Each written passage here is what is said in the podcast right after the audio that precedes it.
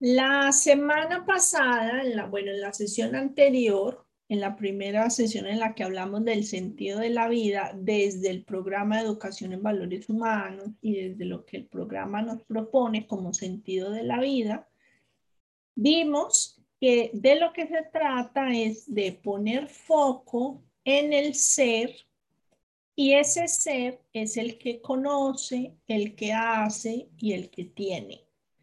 Porque cuando ponemos el foco en el hacer, pues nos convertimos en autómatas que hacemos, hacemos, hacemos, hacemos, y llega un momento en la vida en que decimos, ¿y para qué hice todo esto?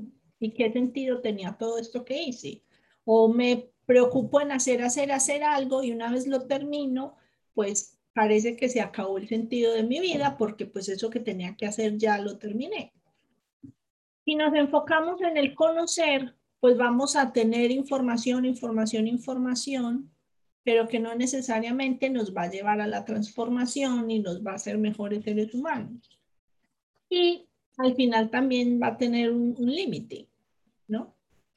Y si nos centramos en el tener lo mismo, porque un día tengo una cosa, hoy tengo esto, pero mañana no sé si lo voy a tener. Entonces el problema no es tenerlo o no tenerlo, sino el apego que desarrollo a esto que tengo. Y cuando mi vida se centra en, en, en esto, en esto, en, en, lo que tengo alrededor y esto que tengo alrededor, como cambia, como es transitorio, como es deteriorable, desaparece, entonces parece que mi vida también deja de tener sentido. Cuando nos enfocamos en el, en el, en el ser,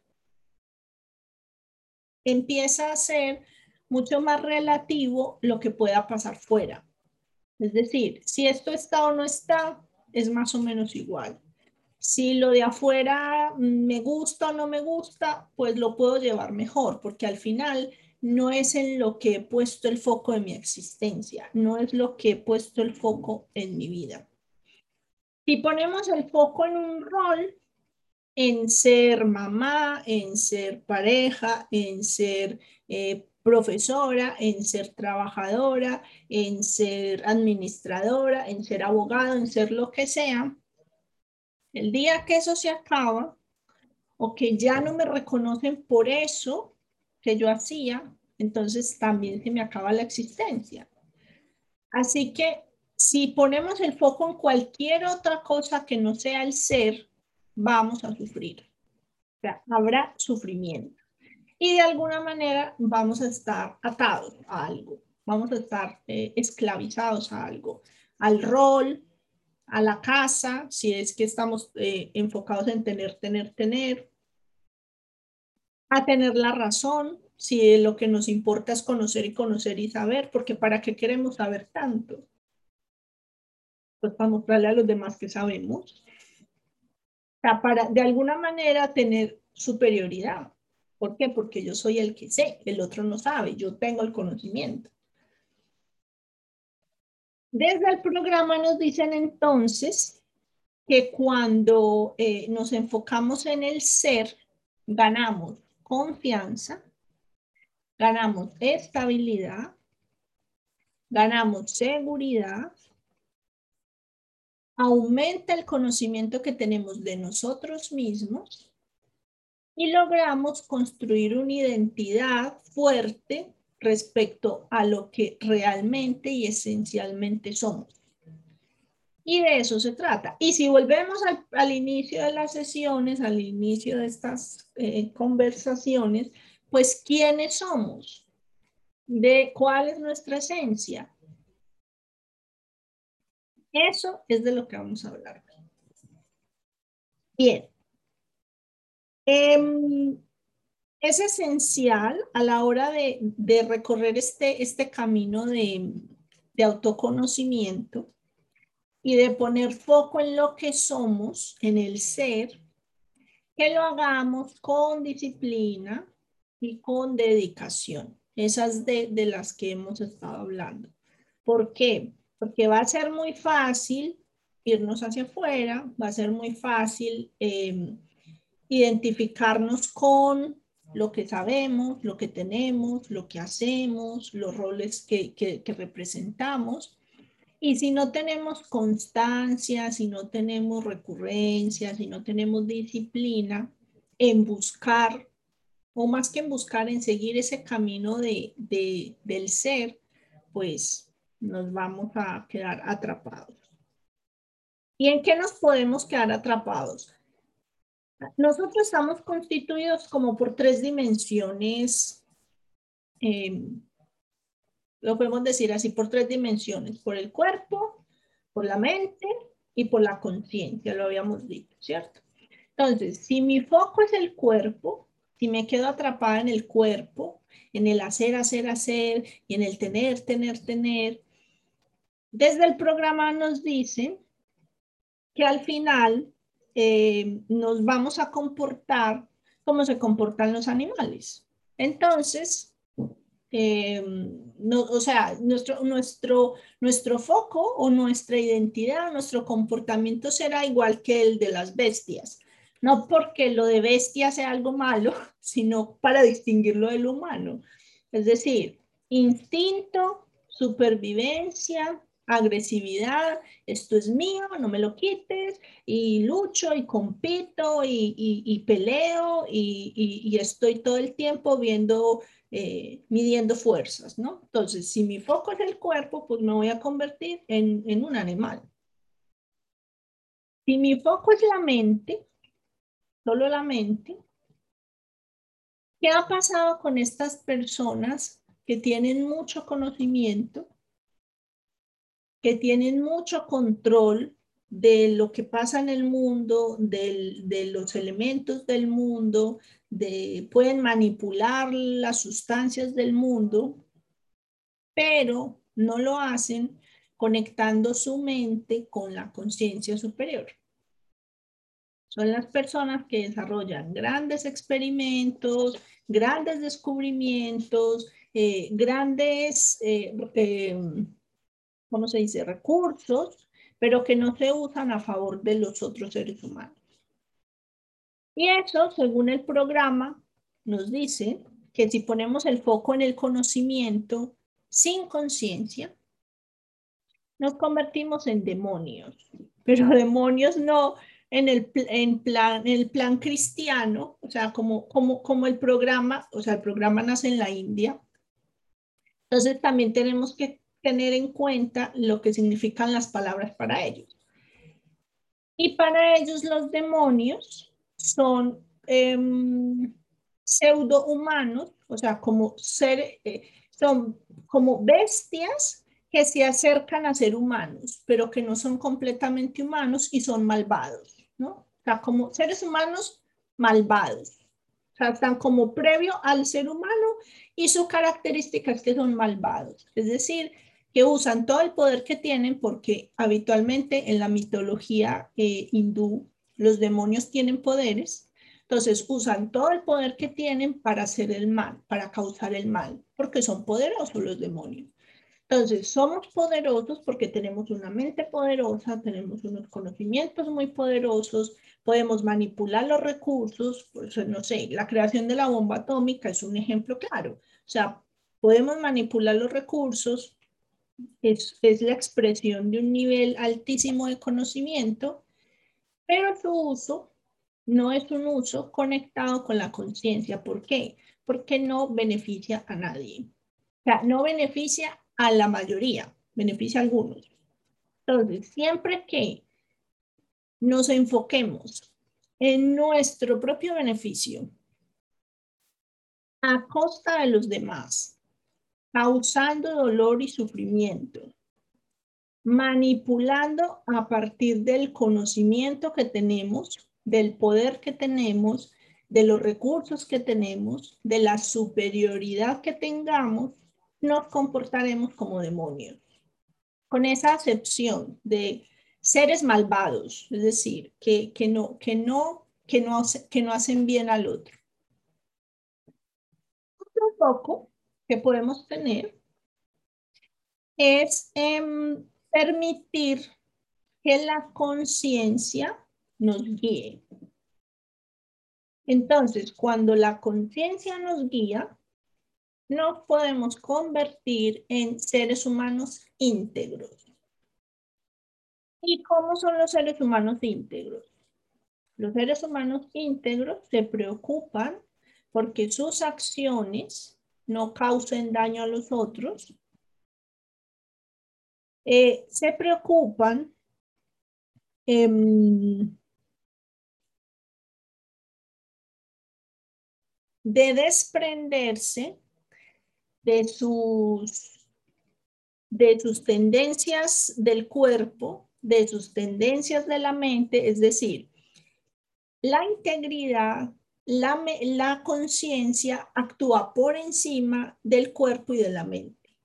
Va más allá de sus propias necesidades, va más allá de sus propios intereses, va más allá de exclusivamente su supervivencia y se preocupa por la supervivencia de todos, por el bienestar de todos, porque sus acciones no causen daños, porque sus acciones no perjudiquen a otros, por no pasar por encima de los demás, incluso renunciar a algo que le interese si no beneficia al, al, por lo menos a los que están en su entorno. Eso es lo que nos pide el programa que hagamos como mínimo. O sea, como mínimo, que nos esforcemos por hacer que nuestra mente domine nuestro cuerpo, perdón, que nuestra conciencia domine nuestro cuerpo y nuestra mente.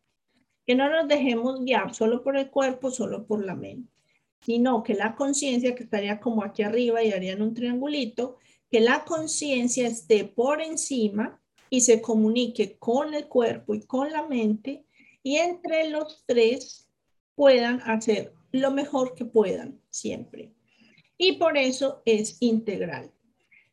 Sea, es un ser humano íntegro. Y ahí es donde, donde viene lo que les he dicho siempre, que em,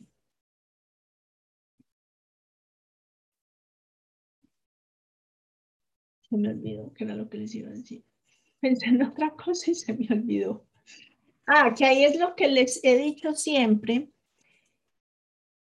que el programa nos dice que un ser humano es auténticamente humano cuando en él se expresan los valores humanos. ¿Y cuándo se expresan los valores humanos? Cuando la conciencia actúa por encima de la mente y del cuerpo. ¿Cómo? con amor, con rectitud, con compasión, con, con eh, respeto, honestidad, etcétera, etcétera. Porque si tú ves que a una señora se le cae una billetera, el que actúa desde el cuerpo y desde la supervivencia, dice, ay, mira, para mí, ah, me encontré una billetera. Qué, bien, mira, eh, tanto dinero adicional, pues mire, eh, y, ya no es que tenga hambre o no tenga hambre. Ay, pues mira, me compro algo que quiera.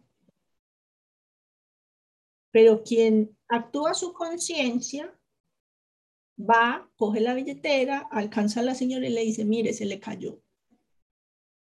Porque no está basado exclusivamente en el impulso del cuerpo de para mí, mío, eh, lo, que yo quiero, lo que a mí me hace falta, lo que necesito, incluso haciéndole falta dinero, incluso necesitando dinero, incluso necesitando comprar comida, va y devuelve la billetera porque no es suya.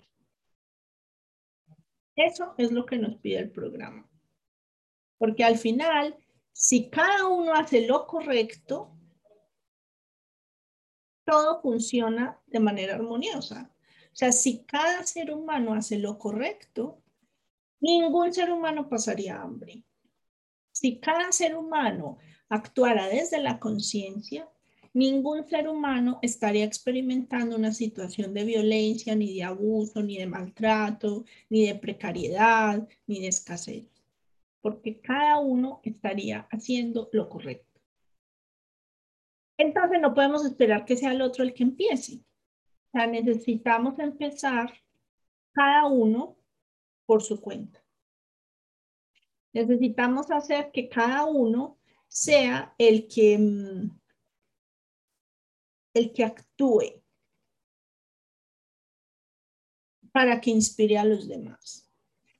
Y cuando hay esa coherencia, sea, cuando, cuando, perdón, cuando hay coherencia entre el cuerpo, la mente y la conciencia, cuando hay coherencia, el ser humano es íntegro. Cuando la conciencia actúa por encima, tiene prioridad, es la que guía al cuerpo y a la mente, el ser humano es divino. Eso es lo que nos dice el programa. ¿Y qué significa divino? Que expresamos la, la, la, cualidad, la, la verdadera cualidad que tenemos, y es eso, que es una cualidad divina. Y acuérdense que divina tiene que ver con que nuestra esencia es actuar desde el amor, no otra cosa, sino que somos seres divinos porque actuamos desde el amor, desde esa es la conciencia más esencial, más primordial. Entonces, cada uno piense en esos deseos, en esas necesidades, eh, esa lista que hizo en la última sesión y observe a qué pertenece, a qué, a qué, a qué tendencia pertenece. A la del cuerpo, a la de la bestia, de esto mío, mío, mío, mío, mío, para mí, yo sobrevivir, eh, competir, al de la, al demonio, cómo me beneficio yo, cómo hago que los demás hagan lo que yo quiero, cómo hago que esto sea como a mí me interesa, yo en el centro, yo ombligo, y mm, va más allá de, mm, de la intención. Es decir, que me pueden decir, ay, pero yo no le quiero hacer daño a nadie. Ya, pero no estás pensando en el otro, piensas solo en ti. O desde el humano íntegro, que hay coherencia entre la conciencia, el cuerpo y la mente, y busca que haya equilibrio. O como humano divino, que su conciencia es la que lo guía Da igual lo que le pida el cuerpo, da igual lo que le pida la mente. Y ahí es donde viene el desapego. Porque a ti el cuerpo te puede pedir comodidad, dormir hasta tarde, comer cuatro o cinco veces al día, pero tú prefieres irte a algún lado todo el fin de semana o toda la semana, un mes o tres meses o un año, a, no sé, a una comunidad en la que no hay comodidades, no hay recursos, pero pues tú eres médico y sabes que allí se necesitan médicos y te vas unos meses o un año a vivir en situaciones súper precarias para ayudar. Ahí es cuando el programa dice que se expresa nuestra esencia divina porque nuestra conciencia está por encima de nuestras necesidades, de nuestros hábitos, de nuestros vicios, de nuestros... Mm, eh, todos estos rollos que decimos, necesito esto, esto y esto para poder vivir bien. Dejamos atrás todo eso y hacemos algo por otros sin esperar nada a cambio, simplemente por el bienestar del otro. Y no quiere decir que entonces para poder expresar nuestra divinidad nos tenemos que ir todos a África o a Latinoamérica o a, mm, Oriente a un año allí a pasar necesidades. No.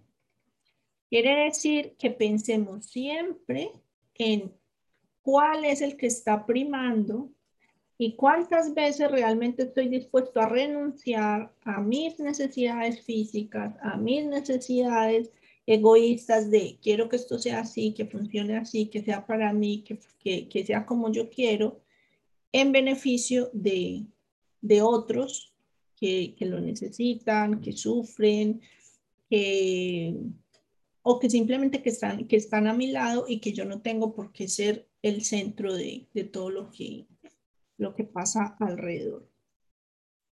Entonces, observen su lista y de ahí podrán concluir, no me tienen que decir, no nos tienen que contar cuáles son los resultados, y ahí podrán concluir en dónde están poniendo más el foco. ¿Para qué les sirve eso? No para echarse el látigo, ay, qué mala persona soy, tan egoísta, y solo pienso en mí, solo pienso en mi comodidad, y solo pienso en no sé cuánto, sino para eh, ponerse un nuevo foco, porque al final de lo que se trata es que este camino que recorremos de autoconocimiento, pues cada que hacemos un trayecto, subimos un escalón, descubrimos más sobre nosotros mismos. Y eso nos va a llevar a hacer cambios.